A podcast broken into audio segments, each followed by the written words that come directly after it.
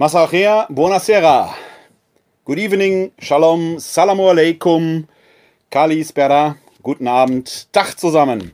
Herzlich willkommen zu Folge 18 von bei euch, dem Videojournal der katholischen Citykirche Wuppertal in Zeiten der Corona-Pandemie. Unser Motto lautet weiterhin, und es wird so bleiben, ich bin bei euch alle Tage bis zum Ende der Welt. Eine großartige Verheißung des Auferstandenen, die er am Ende des Matthäusevangeliums just im letzten Satz, Vers 20 im 28. Kapitel, den Seinen mit auf den Weg gibt. Und das ist der Schlussakkord. Das, was bleibt, diese Zusage gilt in allen Höhen, vor allen Dingen aber in allen Tiefen des Lebens. Er ist der Ich bin da, der Sohn des einen Vaters, der Sohn des Schöpfers. Er wird bei uns bleiben, alle Tage bis zum Ende der Welt und uns gerade in den Krisen und durch die Krise hindurch tragen. Wir wollen das in seiner Nachfolge gewissermaßen als seine Zeuginnen und Zeugen auch von Seiten der katholischen Citykirche Wuppertal auch tun und bei euch bleiben äh, da, wo wir nicht so unter euch sein können oder unter ihnen sein können, dort, wo die Menschen auf den Straßenplätzen der Stadt sind, müssen auch wir nach anderen Möglichkeiten Ausschau halten. Das tun wir, indem wir weiterhin für Sie und euch ansprechbar bleiben über die Kommunikationswege, entweder per Telefon 0202 42969675 0202 42969675. Dort können Sie uns erreichen, wenn Sie einfach mal über Gott und die Welt reden wollen, wenn Sie seelsorglichen Gesprächsbedarf haben oder eine Anregung hier für dieses Videojournal bzw. den dazugehörenden Audiopodcast haben. Erreichbar sind wir weiterhin auch über die eigens geschaltete E-Mail-Adresse bei-euch at katholische-citykirche-wuppertal.de bei-euch at katholische-citykirche-wuppertal.de Sie machen von beiden Möglichkeiten schon reichlich Gebrauch, denn mittlerweile bekomme ich ja für jede Sendung hier auch thematische Anregungen. Äh, ich kann mittlerweile gar nicht mehr alle in die nächste Sendung packen, sondern es gibt schon so einen kleinen Themenstau. Das ist sehr schön. A, weil es mir die Vorbereitung äh, erleichtert und B, weil es zeigt, äh, dass unser Format bei Ihnen und bei euch ankommt und es treibt. Da werden wir im Verlauf dieser Sendung hier auch äh, drauf zu sprechen kommen, äh, auch schon seine ganz eigenen Früchte. Es ist jetzt mittlerweile schon die 18. Folge. Mehr als drei Wochen äh, befinden wir uns jetzt schon unter den besonderen Bedingungen der Corona-Krise, wie sie genannt wird. Äh, mehr als zwei Wochen gelten schon die äh, Ausgangsbeschränkungen. Wann da ein Ende in Sicht sein wird, kann keiner so genau sagen.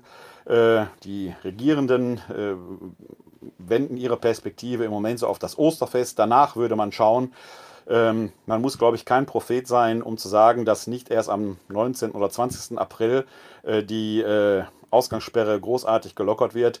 Nach all dem, was ich heute gehört habe an Zahlen, Daten und Fakten, ist es so, dass äh, im Moment die äh, Quote, die Infektionsquote bei 1 liegt. Also ein Infizierter steckt im Moment äh, eine andere Person an. Das ist insofern gut, als dass bei dem Coronavirus äh, wir sonst eine Infektionsrate von 1 zu 3 haben. Wir haben es also durch die geltenden Ausgangsbeschränkungen schon geschafft, dass die Infektionsquote stagniert. Wenn sie stagniert, heißt das aber eben auch, äh, äh, dass es noch keine Senkung gibt, dass die Kurve zwar flacher geworden ist, aber sie sinkt noch nicht. Wir müssen also weitermachen. Es zeigt aber auch die Maßnahmen, die unsere Regierenden ergriffen haben, greifen. Und das ist gut und richtig so. Wenn wir allerdings dahin kommen wollen, dass wir dieses Virus in den Griff bekommen und dass man in die Phase, wo man dann tatsächlich nur die Infizierten, die akut Infizierten, äh, äh entsprechend äh, in Quarantäne schicken kann und so das normale Leben ansonsten für den Rest der Bevölkerung weitergeht, müssten wir auf eine Quote von 0,5 kommen. Berechnungen zeigen, unter anderem von äh, Mai Tin Nguyen Kim, die ich in einer der letzten Folgen äh, aus ihrem äh, Videochannel MyLab zitiert habe, hat dort ja ausgerechnet, dass man mit 56 Tagen rechnen muss. Ob es nur diese Zahl ist, ob es ein bisschen weniger ist, man wird nur kein Prophetin und kein Prophet sein müssen, um zu wissen, dass es nicht am 20. April so locker weitergeht, wie wir es davor hatten. Äh, wie auch immer das Leben dann aussehen wird, wir müssen weiter daran arbeiten, denn es dient letzten Endes dem Leben. Physische Distanz ist, und das sage ich als Christ, in diesen Zeiten ein Zeichen der Nächstenliebe. Wir schützen nicht nur uns selbst, sondern wir schützen eben auch andere. Und das ist das, was wichtig ist. Das ist aber auch das, was man allenthalben und überall hört. Die Nachrichten wiederholen sich. In der Heute-Show am vergangenen Freitag konnte man da ja einen wunderbaren äh, Sketch sehen, der äh, genau darum spielte, dass wieder mal eine Expertin danach befragt würde und die immer gleichen Fragen, wann kommt der Impfstoff, wann kommt das Medikament, gestellt würden. Äh, und man kann dazu schlicht und ergreifend nichts Seriöses sagen, denn eine Impfstoffentwicklung dauert üblicherweise anderthalb bis zwei Jahre, bis die am Markt zugelassen ist. Selbst wenn man heute den Impfstoff hätte, wird auch keiner dieses Risiko eingehen wollen, das einfach so vorab reichen, ohne zu wissen, welche Nebenwirkungen ein solches Produkt möglicherweise hätte.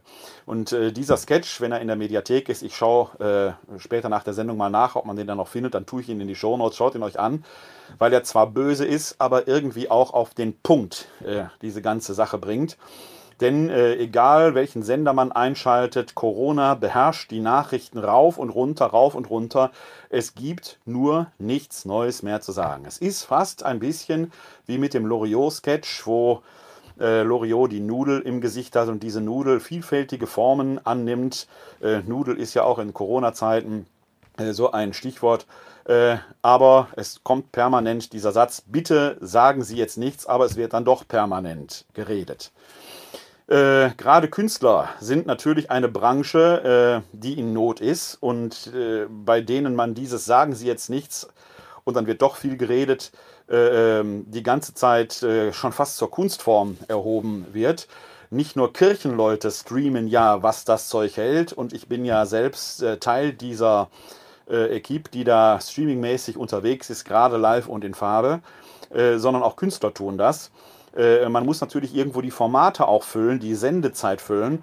Und von Luke Mockridge bis Mark Foster werden dort jetzt eigene Corona-Formate aufgelegt mit äh, entsprechenden Videoschalten, Videokonferenzen, all das, was die Menschen gerade selbst live und in Farbe im Homeoffice erleben, kann man jetzt auch im Fernsehen dann nochmal sehen. Mit Plexiglasscheiben und all das, was unseren Alltag derzeit so bestimmt. Es ist, so mutet es mir an, man kann da gerne anderer Meinung sagen, sein, eine gepflegte Langeweile, die man dort zelebriert. Und da ist mir heute ein, äh, ja, wie soll ich sagen, bissiger äh, Artikel im Internet untergekommen aus der Schweiz, dem Tagesanzeiger. Da gibt es zwischendurch mal die Zwischenüberschrift, kein Tag vergeht, an dem nicht irgendein Musiker sich dabei filmen lässt, wie er sich am Küchentisch die Holzgitarre umschnallt und ein Liedchen anstimmt. Überschrieben ist dieser Beitrag mit dem ähm, bemerkenswerten Titel Mach lieber mal ein Meisterwerk. Man könnte natürlich jetzt die Zeit nutzen und tatsächlich mal ein Meisterwerk zustande zu bringen, äh, statt permanent äh, versuchen, da im Gespräch zu bleiben. Aber man muss ja irgendwo von auch leben. Und so wird alles Mögliche im Moment medial zelebriert. Äh, und der Autor in diesem Beitrag aus dem Tagesanzeiger in der Schweiz kommt dann zu dem Resümee. Eine andere Art, mit seiner Einsamkeit umzugehen, wählte DJ Antoine.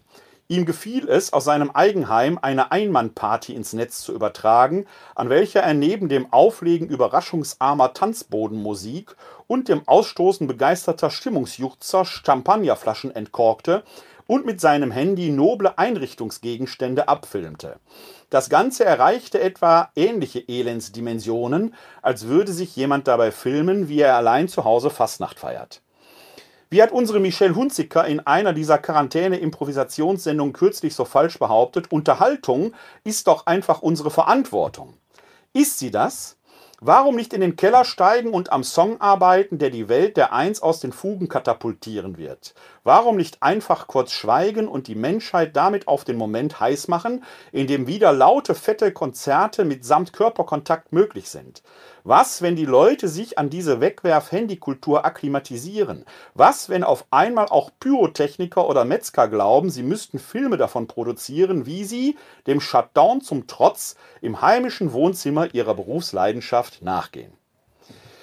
Wer diesen Podcast und das Videojournal schon länger verfolgt, wird ja auch bemerkt haben, dass ich hin und wieder äh, auf liturgietheologische Diskussionen eingegangen bin. Ähnlichkeiten sind jetzt wirklich rein zufällig und nicht beabsichtigt. Das möchte ich hier ausdrücklich betonen. Auf der anderen Seite erinnert mich äh, das an ein arabisches Sprichwort, äh, das ich diesem interessanten und bemerkenswerten Buch entnommen habe. Titel und so weiter kommt auch in die Show Notes. Ist herausgegeben von Osama Sayed.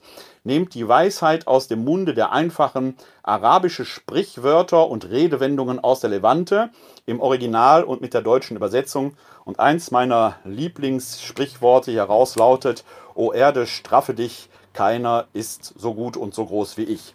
Und äh, daran erinnert mich vieles, was da im Moment im Internet passiert von den One-Man- and One-Woman-Shows, die man da so sieht. Jeder ist natürlich wichtig und dabei spielt natürlich eine Rolle, dass wir die Welt immer so ein wenig aus unserer Perspektive betrachten und weil die Perspektive, die ich einnehme, natürlich immer die zentrale ist, stehe ich immer im Mittelpunkt der Welt. Und es ist natürlich eine Demütigung für die anderen, dass sie nicht im Mittelpunkt der Welt stehen. Man muss das schlicht und ergreifend zur Kenntnis nehmen. Jeder, der zu mir kommt und meint, er wäre mit der Mittelpunkt der Welt, dem kann man einfach sagen, da irrt diese Person, weil ich ja schon da bin. Ist natürlich ironisch gemeint, nicht vergessen.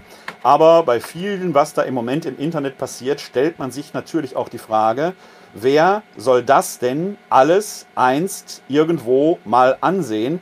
Denn jede gesendete Minute, die man dort hat, äh, kann man ja auch nur einmal im Internet anschauen. Man kann die Zeit leider nicht wiederholen. Wenn ihr jetzt gerade so ein Rauschen im Hintergrund hört, mein Drucker kalibriert sich gerade, ich kann es jetzt leider nicht ändern, müssen wir an dieser Stelle leider mit leben. Die Selbstoffenbarung ist also nie größer gewesen als in diesen Zeiten, wo man sich nicht in der Masse verstecken kann, wo man sich nicht im Chor der vielen untergehend irgendwo selbst relativieren kann, alles, was jetzt passiert, steht immer die einzelne Person im Mittelpunkt, egal ob es ein Priester, egal ob es eine Pastoralreferentin, ein Gemeindereferent, eine Künstlerin, ein Künstler ist. Die einzelne Person steht so fokussiert im Vordergrund, dass diese einzelne Person, die im dreidimensionalen Raum immer sich irgendwo relativiert, in der Zweidimensionalität des Screens sich selbst auch ausgeliefert ist. Jedes Muskelzucken, jedes Zippeln, jedes Hampeln, jedes Unvermögen live zu singen, wie bei manchen Künstlerinnen und Künstlern, wird jetzt gnadenlos und ungefiltert ins Netz gestreamt. Das hat ein eigenes Interesse, äh, bedarf aber eben auch einer gewissen Reflexion über die Zeit hinaus. Und da glaube ich schon, dass wir in dieser Zeit viel auch über uns selbst als Menschen lernen. Oder um es mit Stefan Selke zu sein, sagen, den ich ja gestern schon aus dem Podcast, äh, dem Podcast SWR 2 Wissen äh, zitiert habe, der da am äh, gestern lief. Eine Gesellschaft verändert sich, was wir aus Corona, der Corona-Pandemie lernen können. Auch den Link tue ich nochmal in die Shownotes. Ihr findet ihn aber auch gestern schon in den Shownotes. Äh, der ganz lax und lamoyant formulierte, wenn Corona die Krise bedeutet, was ist dann Normalität? Das ist eine interessante Frage. Wir denken, wir wären jetzt gerade in der Krise und offenbaren sehr viel von dem, was wir selbst sind, sodass man sich fragen möchte, was ist Normalität? Was ist Normalität, wenn in einer Krise Klopapier nicht mehr zu bekommen ist? Heißt das nicht, dass die Welt sonst am Arsch ist? Was haben wir denn daraus zu folgern? Was erwarten wir? Fast möchte man den alten Loriot-Spruch aus dem schon erwähnten Sketch zitieren. Sagen Sie jetzt bitte nichts. Und an dieser Stelle fällt ein zweites großes Thema auf, das in diesen Tagen diskutiert wird. Denn einer der Stars, möchte man fast sagen, dieser Corona-Krise ist ja der Virologe von der Berliner Charité, Christian Drosten der einen eigenen Podcast im Norddeutschen Rundfunk unterhält, jeden Tag eine halbe Stunde produziert, in aller Munde ist. Man hat fast den Eindruck, längere Zeit gehabt, wir hätten in Deutschland nur diesen einen Virologen. Mittlerweile wissen wir, es gibt noch so ein paar andere. Kekulé, Streeck, äh, dann Wilden, glaube ich, heißt er. Also es gibt noch ein paar andere. Aber Christian Drosten ist natürlich medial in einer Weise präsent, dass man nur seine Ansicht hört. Und natürlich ist, und äh, unsere Medien funktionieren so, dass sie sich sehr stark auch auf Personen fokussieren. Kann man ja bei vielen Talkshows sehen. Man hat ja den Eindruck, dass in Deutschland 20 Personen gibt, die überhaupt nur in Talkshows auftauchen, in wechselnden äh, Konstellationen. Herr Drosten ist jetzt in diese Riege vorgestoßen und er ist derjenige, dessen Gesicht zur Marke geworden ist. Das ist für einen Wissenschaftler, der sonst in der Abgeschiedenheit des Labors forscht und dort zu seinen bahnbrechenden Erkenntnissen kommt, natürlich eine Herausforderung, eine völlig neue Erfahrung. Und er zeigt sich sehr irritiert über das, was seiner Person dazu teil wird. Noch mehr zeigt er sich darüber irritiert, über die Erfahrung, wie unsere mediale Welt so formuliert, funktioniert, denn sie giert ja nach Schlagzeilen. Das Teasing ist ja eine eigene Kunst. Und jeder, der schon mal ein Buch oder einen Artikel geschrieben hat, jeder, der hier so einen Stream macht und Überschriften sucht, weiß ja, was Überschriften, was Schlagzeilen machen. Die sollen ja irgendwo den Inhalt schon repräsentieren, aber natürlich auch Lust machen, das Produkt anzuschauen, zu lesen, in die Hand zu nehmen. Das ist der Werbeträger, der Eyecatcher, der Angelhaken, der mich fassen soll. Und das gibt es in den Medienabteilungen ja eigene Leute für, die solche Schlagzeilen formulieren oder produzieren. Und das ist Herrn Drosten natürlich jetzt auch aufgefallen. Man gibt dann ein seitenlanges Interview. Das wird ja ohnehin redaktionell heruntergebrochen. Da muss man immer gucken, werden die Dinge nicht aus dem Zusammenhang möglicherweise gerissen und neu verarbeitet. Da kann man aber unter Umständen medial auch in den Diskurs nochmal treten, das eine oder andere klarstellen. Worauf man in der Regel seltenst Einfluss hat, ist auf die Überschrift.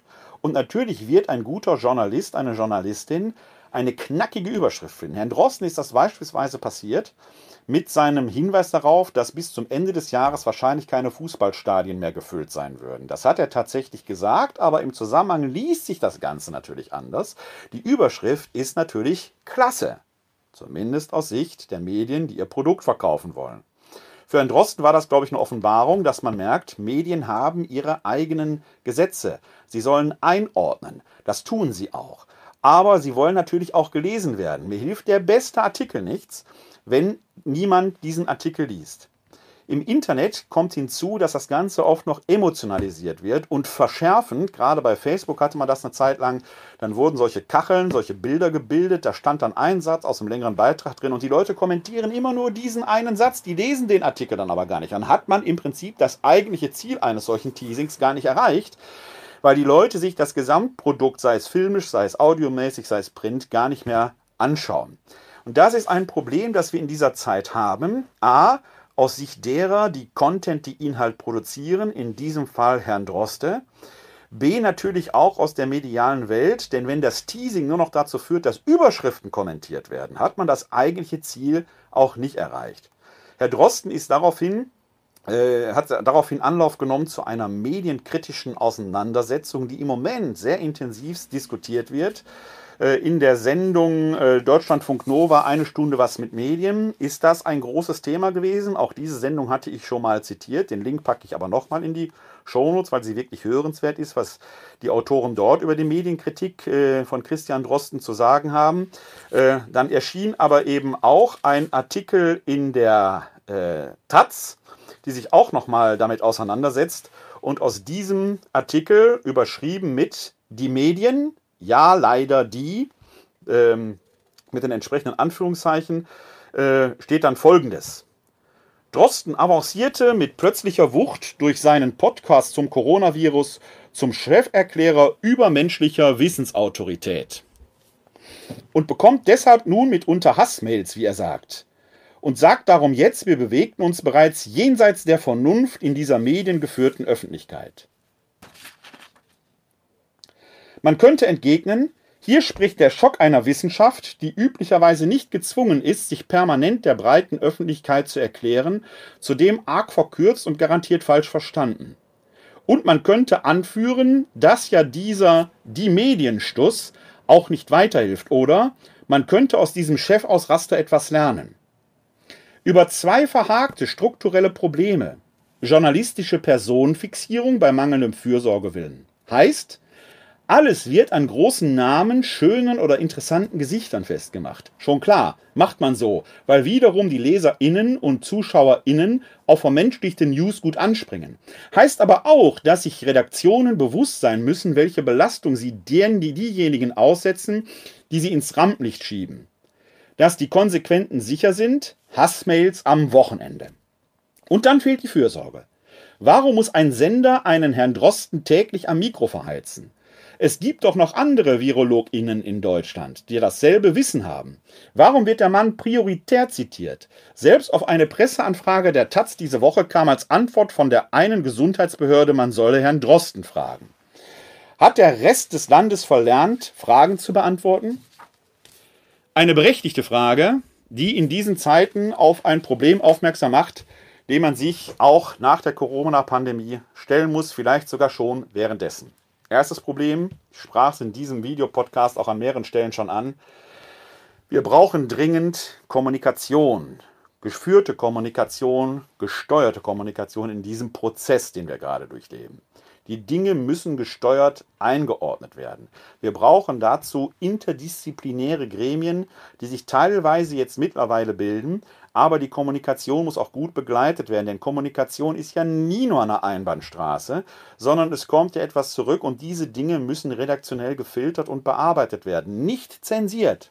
Aber man muss doch Einzelmeinungen, Hassmeinungen von ernst gemeinten Rückfragen entsprechend unterscheiden. Das Zweite ist, Wissenschaftskommunikation ist ein ganz eigener Bereich.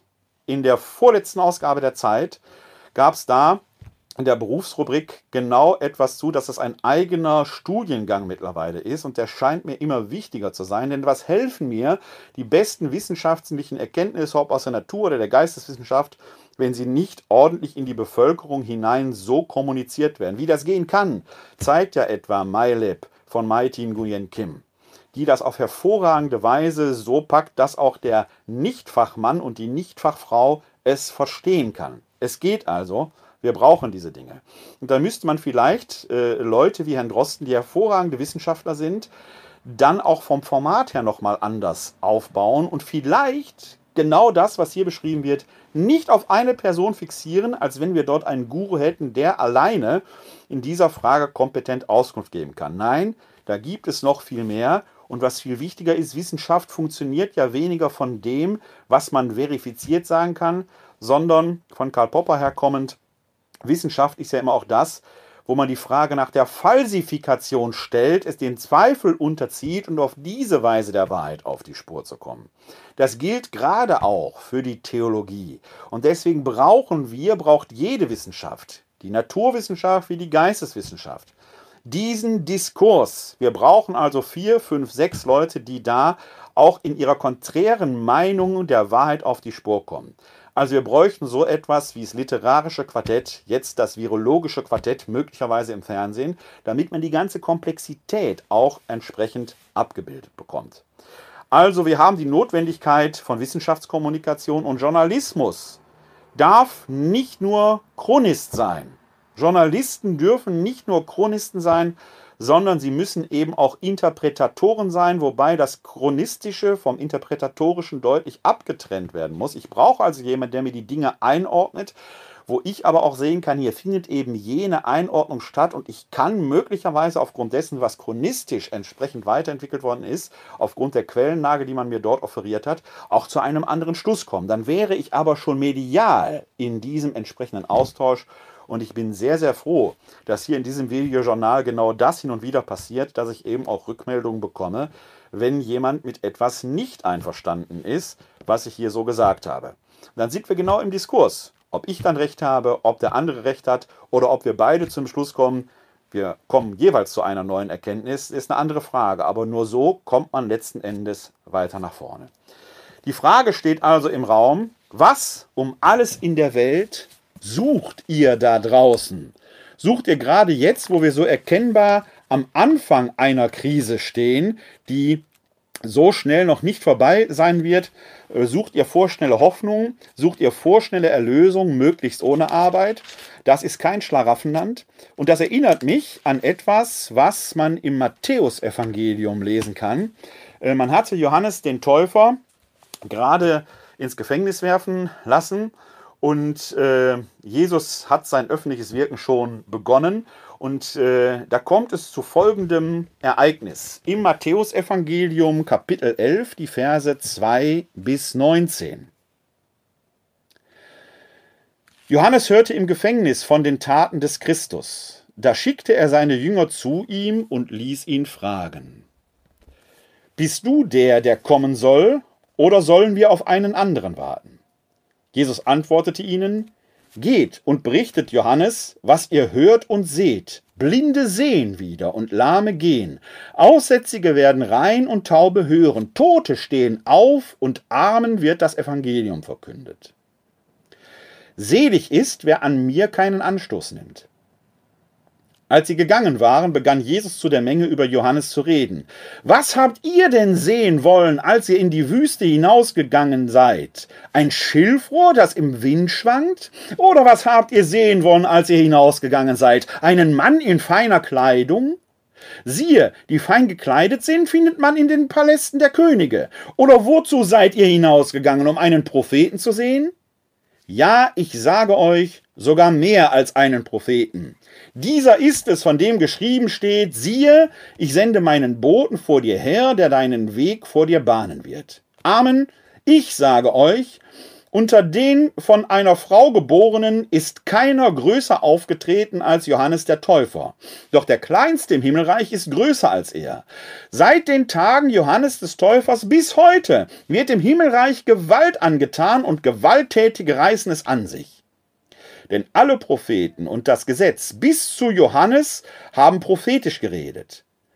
Und wenn ihr es annehmen wollt, er ist Elia, der wiederkommen soll. Wer Ohren hat, der höre. Mit wem soll ich diese Generation vergleichen? Sie gleicht Kindern, die auf den Marktplätzen sitzen und anderen zurufen, wir haben für euch auf der Flöte gespielt und ihr habt nicht getanzt. Wir haben die Totenklage angestimmt und ihr habt euch nicht an die Brust geschlagen. Denn Johannes ist gekommen, er isst nicht und trinkt nicht und sie sagen, er hat einen Dämon. Der Menschensohn ist gekommen, er isst und trinkt, und sie sagen, siehe, ein Fresser und Säufer, ein Freund der Zöllner und Sünder. Und doch hat die Weisheit durch ihre Taten Recht bekommen. Das ist auch in diesen Tagen der gepflegten Langeweile, ich betone der gepflegten Langeweile, weil ich bisher so viel Langeweile noch gar nicht äh, verspürt habe und ich vermute viele von Ihnen, viele von euch auch nicht. Die Tage sind doch merkwürdig auf eine andere Weise gefüllt. Aber was wollen wir denn sehen, wenn wir allabendlich vor den Brennpunkten, den Extrasendungen, den Sonderberichterstattungen gucken? Dass da plötzlich das Heil vom Himmel fällt und jemand sagt, es ist jetzt alles gut, wir haben die Sache im Griff? Das funktioniert bei singulären Einzelereignissen so und selbst da braucht es seine Zeit. Hier sind wir mit etwas ganz Außergewöhnlichem konfrontiert, das als Menschheitsanstrengung angelegt ist, einer Menschheitsanstrengung bedarf, oder um es mit Stefan Selke zu sagen, wir brauchen den Overview. Und den haben wir verlernt. Wir sind in der Regel nicht mehr in der Lage, diesen Overview, diesen Überblick über das Ganze zu haben. Das ist die eigentliche Anstrengung. Dieses Lernen, dass dieser Virus keine Grenzen kennt. Man mag jetzt schadenfroh sein, wenn es heute hieß, Herr Johnson sei äh, im Krankenhaus. Das ist ja kein Grund zur Schadenfreude. Es zeigt nur, alleine zu glauben, man würde die Sache durch noch so strenge Maßnahmen oder eben nicht Maßnahmen in den Griff zu bekommen, alleine löst das das Problem. Es gibt dann lustige Worte. Herdenimmunität ist ein schönes Wort für Massenverseuchung. Da könnt, man kann man dran sehen, wie man durch Worte äh, durch schöne Worte so tut, ist halt als harmlos. Eine Herdenimmunität würde heißen, die gesamte Masse einer Bevölkerung, zumindest ein Großteil, im Falle von SARS-CoV-2 60 bis 70 Prozent, müssen diese Seuche durchlebt haben. Dann hätten wir Herdenimmunität. Herdenimmunität ist nichts anderes als eine Massendurchseuchung. Hört sich plötzlich ganz anders an, bleibt einem die Stimme plötzlich im Hals stecken. Sagen Sie jetzt nichts. Das ist keine Aufforderung zum Schweigen. Es ist eine Aufforderung, die Dinge nicht eine perpetuierende Schleife der langweiligen Wiederholung zu. Da gewöhnt man sich nur dran und denkt, ist alles halb so wild. Sagen Sie jetzt nichts heißt, die Leute ihre Arbeit machen lassen, die Dinge, die man wissen kann, vernünftig zu kommunizieren, die Dinge, die man nicht wissen kann oder noch nicht wissen kann, auch als solche anzuerkennen und die Geduld aufzubringen in diesen Tagen, die Nächstenliebe, egal ob man sie aus einem humanistischen Verständnis der gegenseitigen Rücksichtnahme lebt oder aus einem christlichen Verständnis der Nächstenliebe, der Caritas heraus, dadurch zu zeigen, dass wir für eine gewisse Zeit noch physisch auf Distanz bleiben müssen und trotzdem soziale Nähe suchen würden. Es gibt aber noch eine ganze Reihe von anderen Good News in diesen Tagen, wobei man ja natürlich sagen muss, die fallen auch nicht vom Himmel, die sind natürlich durch die Umstände bedingt. Eine gute Nachricht, die ich heute in der Frankfurter Allgemeinen Zeitung im Internet lesen konnte, war, die Verbrechensrate geht zurück. Es ist nicht die Zeit für Taschendiebe. Die haben halt jetzt wenig Konjunktur. Die Leute sitzen zu Hause. Es ist nicht die Zeit für Wohnungseinbrüche. Wir brauchen nicht mehr den, den, wachsamen Nachbarn, weil der Hausherr und die Hausherrin halt selbst zu Hause sitzt. Also, Good News, Verbrechen geht zurück.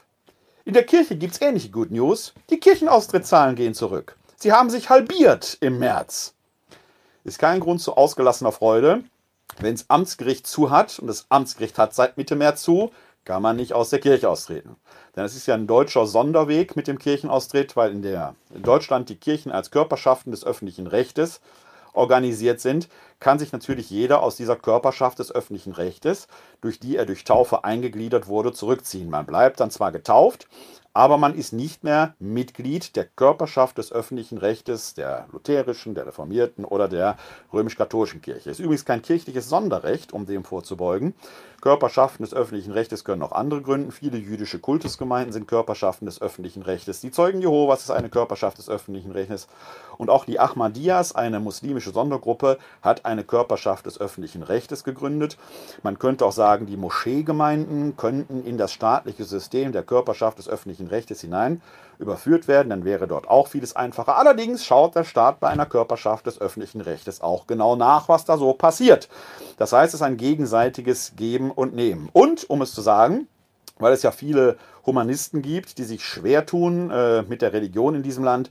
Auch denen möchte man empfehlen, gründet doch einfach eine Körperschaft des öffentlichen Rechtes, habt ihr dieselben Rechten, aber auch dieselben Pflichten, wie die Kirchen sie haben. Denn es ist ja nicht nur ein Recht, das damit verbunden ist, zum Beispiel die Kirchensteuer über den Staat einsammeln zu lassen, bei den Juden die Kultussteuer und so weiter, äh, sondern es sind natürlich auch entsprechende Pflichten damit verbunden, die dann dazugehören. Also ein Kirchenaustritt in Deutschland ist der Austritt aus der Körperschaft des öffentlichen Rechtes, mit dem man sich dann auch von der Kirchensteuerpflicht befreit. Und natürlich sagt die Kirche dann, wenn du deinen Beitrag nicht bezahlen willst, dann bist du halt raus. Dann kann man auch die Sakramente nicht empfangen. Das ist eine kirchenrechtliche Regelung, dass der Glaubende natürlich seine Pflichten entsprechend auch äh, in materieller Unterstützung zu leisten hat, wie das bei jeder äh, Gruppierung von Menschen der Fall ist. Äh, und wenn jemand da seine Zuneigung auf diese Weise auch entzieht, dann kann er halt auch an den anderen Dingen nicht mehr partizipieren. Aber die Kirchenaustritte sind im März eben plötzlich nur noch halb so hoch.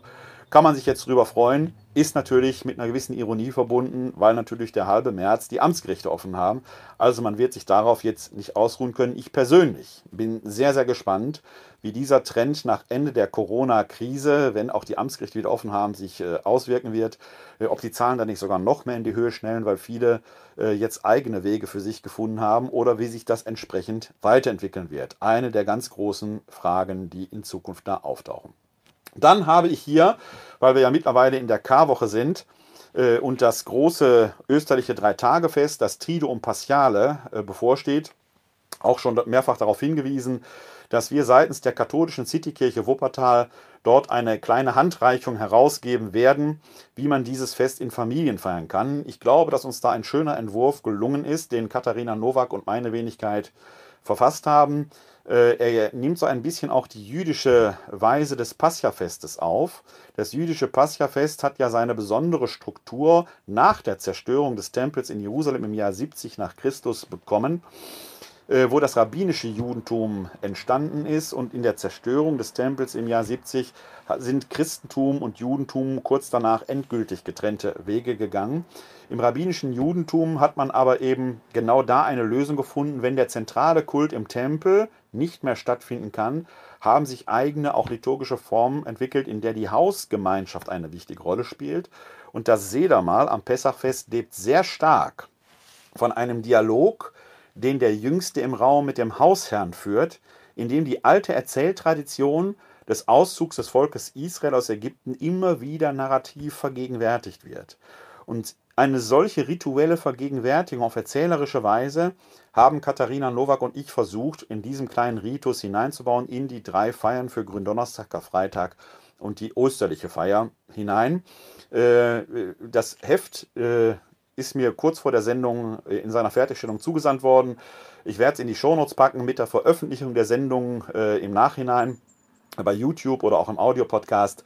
Solltet ihr euch, sollten Sie sich das Heft herunterladen können. In den Shownotes findet ihr den Link. Ich finde, es lohnt sich darauf hinzuweisen. Wir sind aber, das sei der Ehrlichkeit halber gesagt, nicht die Einzigen, die äh, auf diese Weise äh, versuchen, den Menschen eine Hilfestellung an die Hand zu geben. Das Deutsche Liturgische Institut in Trier kann man googeln, äh, hat da Veröffentlichungen äh, zu herausgegeben. Viele Bistümer haben äh, da etwas zu Wege gebracht. Die liturgischen Referate in den Erzdiözesen Deutschlands haben für die Leute etwas entwickelt.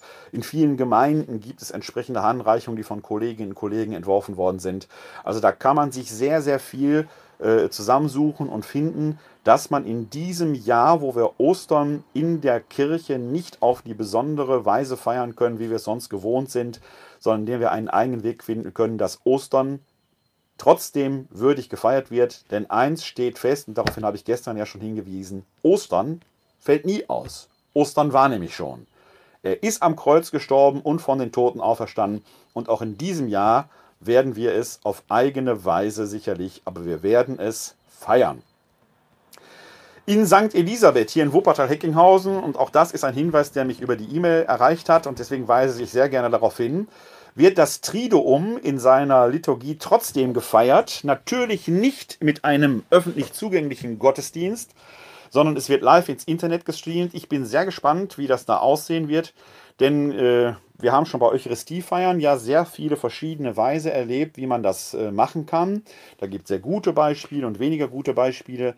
Das Triduum ist ja sehr ritenreich und bedeutet da eine eigene Herausforderung. Und diese Herausforderung möchte sich die Pfarrgemeinde St. Elisabeth in Wuppertal-Heckinghausen stellen. Das ist keine Pfarrgemeinde, sondern die Kirche in Wuppertal-Heckinghausen stellen. Und dort wird das, Inter das äh, äh, Triduum live ins Internet gestreamt.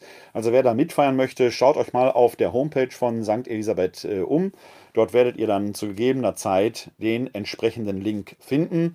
Wir von Seiten der katholischen Citykirche Wuppertal feiern ja schon seit sehr langer Zeit am Karfreitag äh, hier in Wuppertal eine Trauermette, angelehnt an eine mittelalterliche Liturgie. Und auch da ist an uns der Wunsch herangetragen worden, ob wir die nicht trotzdem stattfinden lassen können und live ins Internet streamen.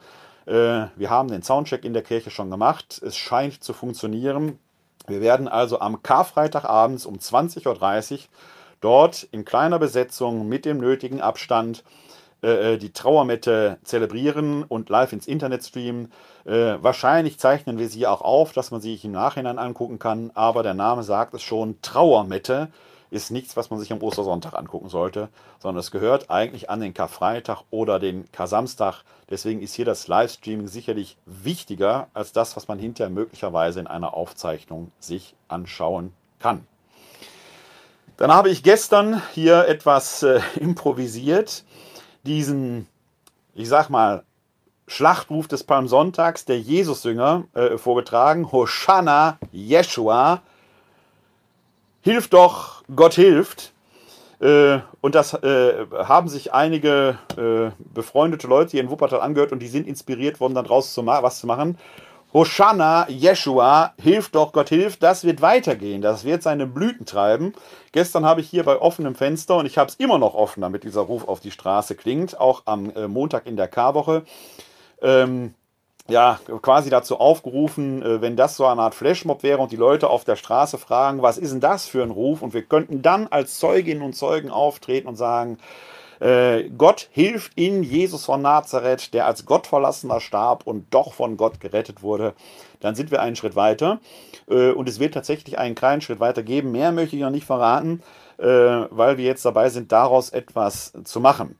So ist das manchmal mit Ideen, die man in so einem Livestreaming hat. Das treibt plötzlich so eine, seine eigenen Blüten. Und das zeigt mir, dass wir auch mit unserem Videojournal und dem dazugehörigen Audiopodcast äh, dann doch hin und wieder auf fruchtbaren Boden treffen. Also ein schönes Experiment ist jetzt mein Teaser. Ich verrate noch nicht, was daraus werden wird, weil ich ja selber noch nicht weiß, was daraus werden wird. Aber da wird was draus. Also interessante Geschichte. Hoshana Yeshua. Dann noch einmal der Hinweis auf die äh, Aktion unserer katholischen Krankenhausseelsorge hier in Wuppertal. Und wenn Sie uns außerhalb von Wuppertal hören, hören Sie doch mal äh, in ihren Stadt- und Kreisdekanaten nach oder in ihren Kirchenkreisen nach, ob es dort ähnliche äh, ähm, Projekte gibt. Der leitende katholische Krankenhausseelsorger hier in Wuppertal, Pfarrer Dr. Rainer Nieswand, äh, hat ein, ähm, ein, eine Telefonnummer geschaltet, mit der Angehörige von Corona-Betroffenen äh, hier in Wuppertal sich nach dem Wohlbefinden der Iren in den Krankenhäusern äh, erkundigen können auch um das Pflegepersonal vor Ort zu entlasten. Eine hervorragende Idee, wie ich finde, die auch nochmal den Wert und äh, das äh, eigene der Krankenhausseelsorge hervorhebt. Denn dadurch wird ja deutlich, welch wichtiger integraler Bestandteil auch die Krankenhausseelsorge, die Seelsorgerinnen und Seelsorger in dem System Krankenhaus sind. Die haben da eben nicht nur eine Spielwiese, wo man nett miteinander redet, sondern die haben einen ganz eigenen, wichtigen Auftrag, der komplementärer Bestandteil dessen ist, was Krankenhaus ausmacht. Und hier wird deutlich, wie sehr sie da auch in dieses Kolleginnen- und Kollegenteam der Krankenhäuser dann gehören, weil sie hier nämlich die Pflegenden äh, real entlassen können, damit die ihre Arbeit tun können und trotzdem den Kontakt zu den Angehörigen seelsorglich an dieser Stelle auch aufrechterhalten können. Pfarrer Rainer Nieswand schreibt dazu in folgendem Aufruf: Ein Ohr für dich, die katholische Kirche in Wuppertal bietet insbesondere Angehörigen von Corona-Erkrankten und denen, die aufgrund der behördlichen Kontaktsperre ihre Lieben in Krankenhäusern und Alten- bzw. Pflegeeinrichtungen nicht mehr besuchen dürfen, unter der Telefonnummer 0202 430 45715 die Möglichkeit zum telefonischen Gespräch. Diese Nummer ist zwischen 28 Uhr täglich freigeschaltet. Verzagen Sie nicht, falls es besetzt ist, versuchen Sie einfach nochmal neu. Noch einmal die Telefonnummer finden Sie, findet ihr aber später auch in den Shownotes 0202 430 45715. Ja, damit kommen wir jetzt quasi zu den ähm, zu unserer kleinen Schlussandacht die wir hier gemeinsam halten wollen. Wir sind am Montag in der Karwoche und der Montag der Karwoche ist von einem Evangelium aus dem Johannesevangelium geprägt. Wir finden es dort im Kapitel 12, die Verse 1 bis 11. Aus dem heiligen Evangelium nach Johannes. Ehre sei dir, o Herr. Sechs Tage vor dem Passiafest kam Jesus nach Bethanien, wo Lazarus war, den er von den Toten auferweckt hatte. Dort bereiteten sie ihm ein Mahl. Martha bediente, und Lazarus war unter denen, die mit Jesus bei Tisch waren. Da nahm Maria ein Pfund echtes, kostbares Nardenöl, salbte Jesus die Füße und trocknete sie mit ihrem Haar. Das Haus wurde vom Duft des Öls erfüllt. Doch einer von seinen Jüngern, Judas Iskariot, der ihn später verriet, sagte, Warum hat man dieses Öl nicht für 300 Denare verkauft und den Erlös den Armen gegeben? Das sagte er aber nicht, weil er ein Herz für die Armen gehabt hätte, sondern weil er ein Dieb war. Er hatte nämlich die Kasse und veruntreute die Einkünfte. Jesus erwiderte, Lass sie, damit sie es für den Tag meines Begräbnisses tue. Die Armen habt ihr immer bei euch, mich aber habt ihr nicht immer bei euch. Viele Juden hatten erfahren, dass Jesus dort war, und sie kamen jedoch nicht nur um Jesu willen, sondern auch um Lazarus zu sehen, den er von den Toten auferweckt hatte. Die hohen Priester aber beschlossen, auch Lazarus zu töten, weil viele Juden seinetwegen hingingen und an Jesus glaubten. Evangelium unseres Herrn Jesus Christus. Lob sei dir Christus. Schon wieder tauchen hier in dieser Erzählung die wichtigen Gestalten Maria und Martha aus Bethanien auf. Diese beiden Schwestern, die uns äh, ja auch im Lukas-Evangelium begegnen, in der berühmten Erzählung, wo es heißt, äh, die Martha sich beschwert, dass Maria ihr nicht hilft und sich von Jesus zurechtweisen lassen muss. Lass sie, Maria hat einen guten Teil erwählt. Äh, hier wird dann auch, das ist die zweite Erzählung, die wir sehen im Johannesevangelium, die Auferweckung des Lazarus. Und hier tauchen alle drei zusammen auf. Martha, Maria und ihr Bruder Lazarus, von dem betont wird, dass er von den Toten auferweckt wurde. Und an späterer Stelle in diesem Evangelium heißt es dann ja auch, dass viele der Juden gekommen waren, äh, vor allen Dingen auch um Lazarus zu sehen. In der Auferweckung des Lazarus hieß es ja, wir haben uns diesen Text ja, auch schon näher angeguckt, äh, dass er schon riechen würde, weil er schon vier Tage tot war. Er war also schon teilweise in die Verwesung übergegangen. Und ich hatte damals schon auf dieses besondere, bemerkenswerte Buch von Colm Teubin hingewiesen, das Testament der Maria, findet ihr nochmals in den Show Notes, der diese Szene, speziell diese Szene hier, auch nochmal sehr eindrücklich beschreibt, wie dort ein sehr verstörter Lazarus am Tisch sitzt, der mit seinem neuen Leben, zurückgekehrt aus dem Tod, überhaupt nicht klarkommt, auch weil die Verwesung ja nicht einfach verschwunden ist, auch weil er den Tod noch einmal durchleben muss. Und in der Tat, die Juden hier, von denen hier die Rede ist, trachten ihm ja nach dem Leben. Aber das spezifische Verhältnis des Johannes, des Evangelisten Johannes, zu den Juden haben wir auch schon mal gesprochen.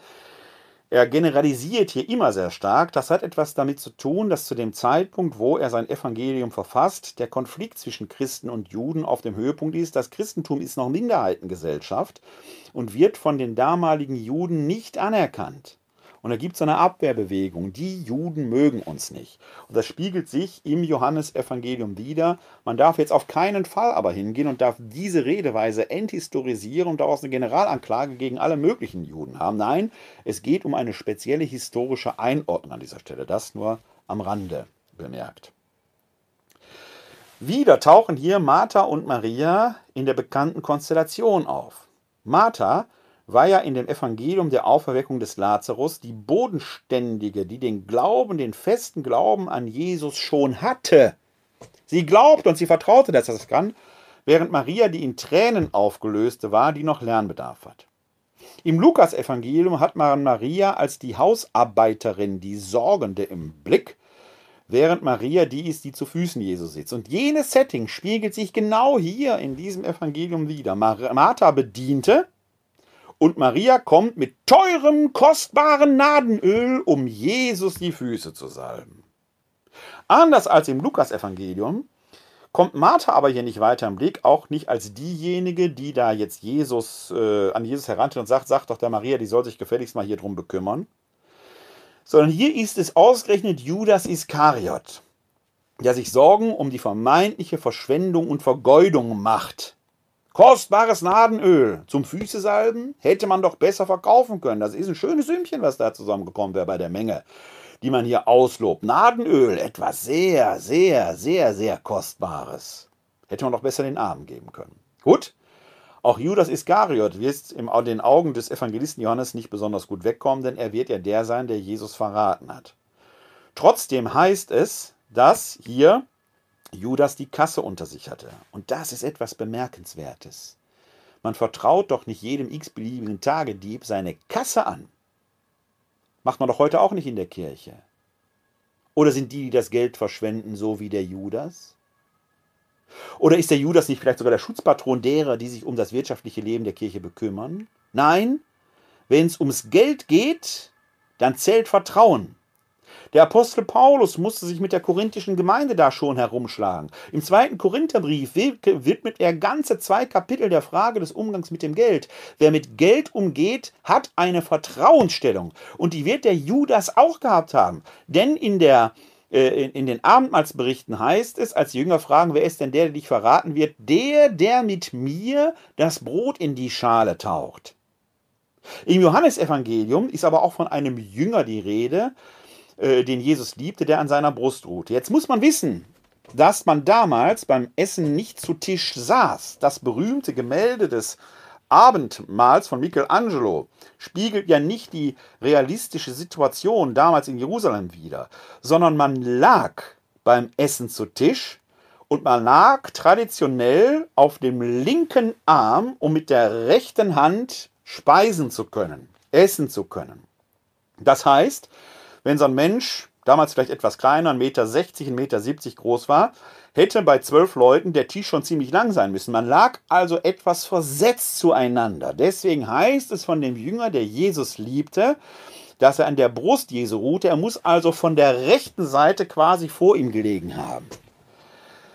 Wenn Jesus aber von dem, der ihn verraten wird, sagt, es ist der, der mit mir das Brot in die Schale tauchen wird, muss der auf der anderen Seite gelegen haben, weil nur so möglich ist, dass man das Brot in dieselbe Schale taucht. Er muss also hinter Jesus gelegen haben, dieser Judas Iskariot. Rechts Johannes, links Judas Iskariot. Und jetzt wird es interessant. Rechts ist ja die Seite, die ich sehen kann. Links ist die Seite, da habe ich keinen Blick drauf. Dann lasse ich nur jemanden hin, zu dem ich tiefes, tiefes Vertrauen habe. Der, der Jesus verraten wird, hatte eine Vertrauensstellung inne. Dieser Judas Iskariot, kann nicht der böse Bube in diesem Sinn gewesen sein? Was auch immer ihn getrieben hat, was auch immer ihn dazu gewiesen hat, Jesus zu verraten, es wird vielleicht gar nicht die Weise gewesen sein, die wir heute oft damit verbinden. Wenn wir hier denjenigen sehen und die Diktion, dieser Hinzusatz des Evangelisten Johannes ist ja, hat ja was Nachgeschobenes, der ihm da unlautere Motive unterstellen will, aber dann hätte man ihm doch längst die Kasse abgenommen, wenn so etwas ruchbar geworden wäre. Zeigt doch, dass Judas Iskariot das Herz an der rechten Stelle hatte. Er hat die Botschaft Jesu, helft den Armen ja verstanden. Was aber, wenn er, wie andere Jünger, Jesus viel zu langsam findet? Ein Petrus wird ja bei der Verhaftung des Judas ein Schwert mit sich führen. Was, wenn selbst unter den Zwölfen, und da waren Donnersöhne drunter, Leute, die also durchaus cholerisch veranlagt waren, was, oder denkt man, denkt nur an die beiden, die äh, schon die Ministerämter im neuen Reich Gottes unter sich aufteilen. Was, wenn die Jünger zu diesem Zeitpunkt noch gar nicht verstanden haben, dass das Reich Gottes etwas ist, was sich im Menschen ereignen soll? Was, wenn sie gedacht haben, wir richten hier tatsächlich einen Gottesstaat auf. Und dieser Jesus macht nichts. Was? Wir bleiben spekulativ, aber denkbar. Wenn dieser Judas Iskariot gedacht hat, in der Vertrauensstellung, die er Jesus gegenüber hat, ich werde ihn um 30 Silberlinge verraten, die sind für unsere Kriegskasse, und wenn es hart auf hart kommt, wenn er in der Ecke ist, dann wird er doch zu den Waffen rufen. Wenn es so war, wie entgeistert muss er gewesen sein, als er dem Simon Petrus, der offenkundig mitgespielt hätte in einer solchen Situation, sagt, steck dein Schwert in die Scheide, das ist nicht der Weg, den wir zu gehen haben. Die Katastrophe ist perfekt. Man hat nach Menschenart gedacht, man könnte die Dinge machen, in die eigene Hand nehmen, und der Weg Gottes ist doch ein ganz anderer. Genauso ist es jetzt in diesen Tagen allzu oft. Wenn wir denken, wir hätten die Lage schon im Griff, und in Wirklichkeit steht die große Herausforderung noch bevor. In diesem Sinne wünsche ich Ihnen einen guten Montag in der Karwoche. So Gott will, werden wir uns morgen wieder hier an dieser Stelle sehen. Vielleicht gibt es dann auch schon etwas mehr zu berichten über das, was Hosanna Yeshua, hilft doch, Gott hilft, ausmacht.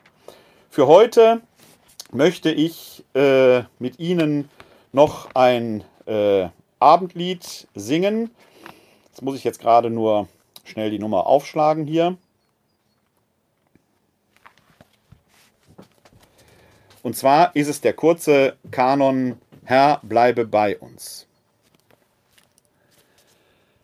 Herr, bleibe bei uns, denn es will Abend werden und der Tag hat sich geneiget.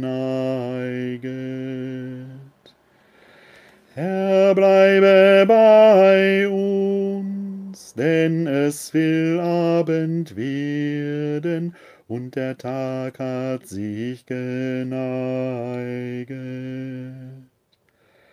Herr, bleibe bei uns, denn es will Abend werden und der Tag hat sich geneiget.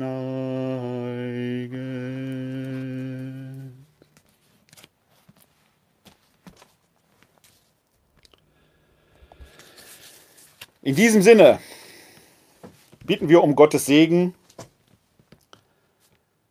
der Herr segne uns, er bewahre uns vor Unheil und führe uns zum ewigen Leben. Das gewähre uns der dreieine Gott, der Vater, der Sohn und der Heilige Geist. Amen. Hosanna, Jeshua. Bleiben Sie gesund und helfen Sie anderen gesund zu bleiben. Glück auf!